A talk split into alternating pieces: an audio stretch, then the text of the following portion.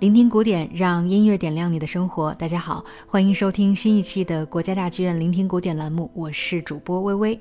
神秘浩瀚的宇宙总能引发我们无穷的遐思，人类对于宇宙的探索也正在逐步的推进和实现。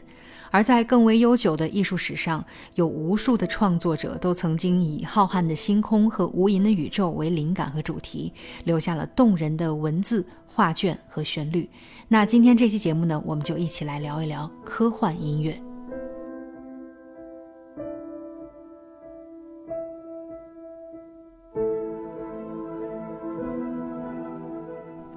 当你在欣赏科幻电影的时候，会不会被电影里那些带着未来感和神秘感的音乐所吸引呢？比如说，我们在节目开头听到的音乐，就来自我个人非常喜欢的一部科幻电影《星际穿越》。《星际穿越》邀请到了享誉好莱坞的著名电影配乐家汉斯·季默担纲配乐。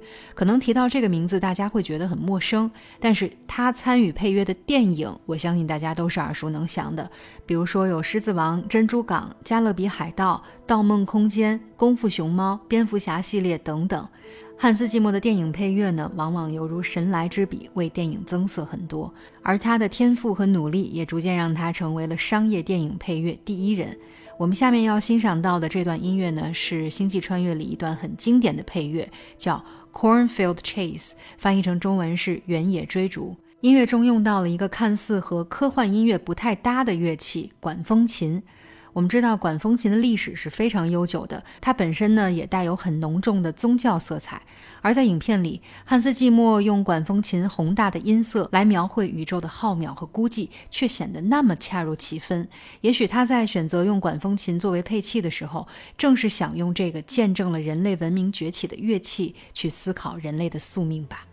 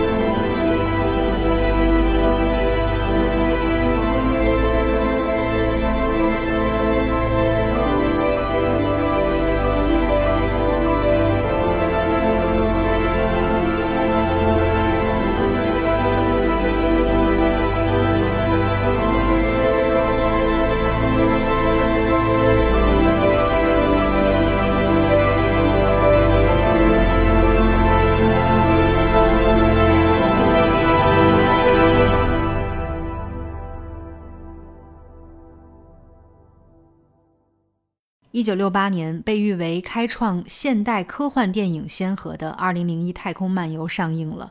这部电影开场的一分钟就已经带给观众无数震撼。交响师查拉图斯特拉如是说，将电影开篇的宏大叙事格调拉满，成为影史的经典。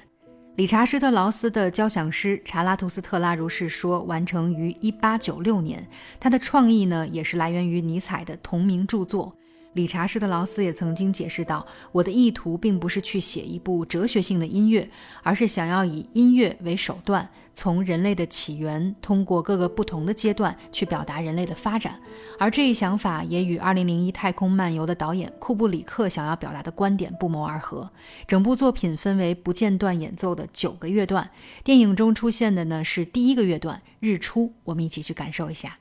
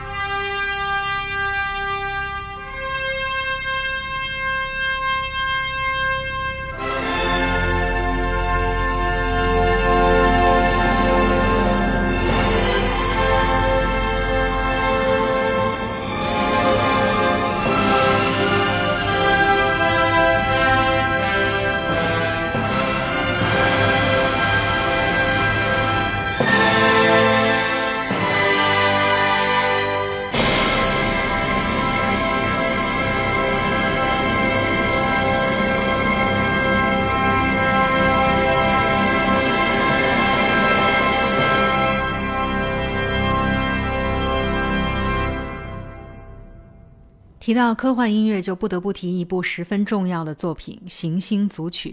很多人认为这部作品是科幻音乐的开端，影响了后来的《星球大战》和《异形》等电影配乐。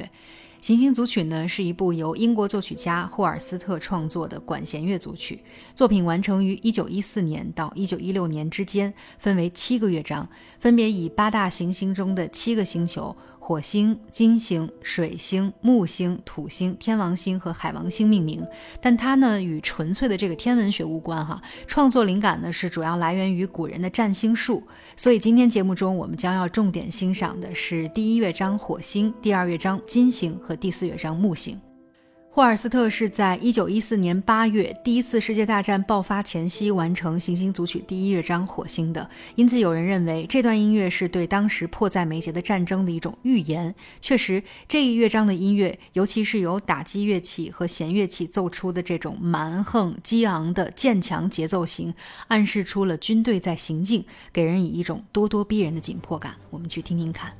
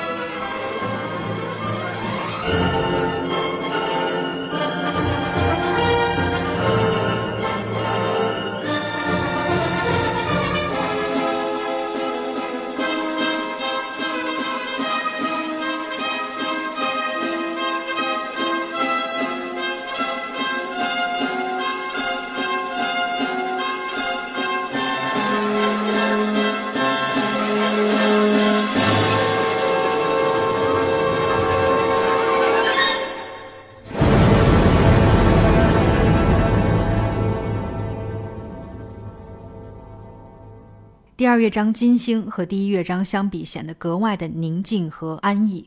它使人不禁会联想到远离战争喧嚣的非常美好的世外桃源，呈现出一派平安祥和的景象。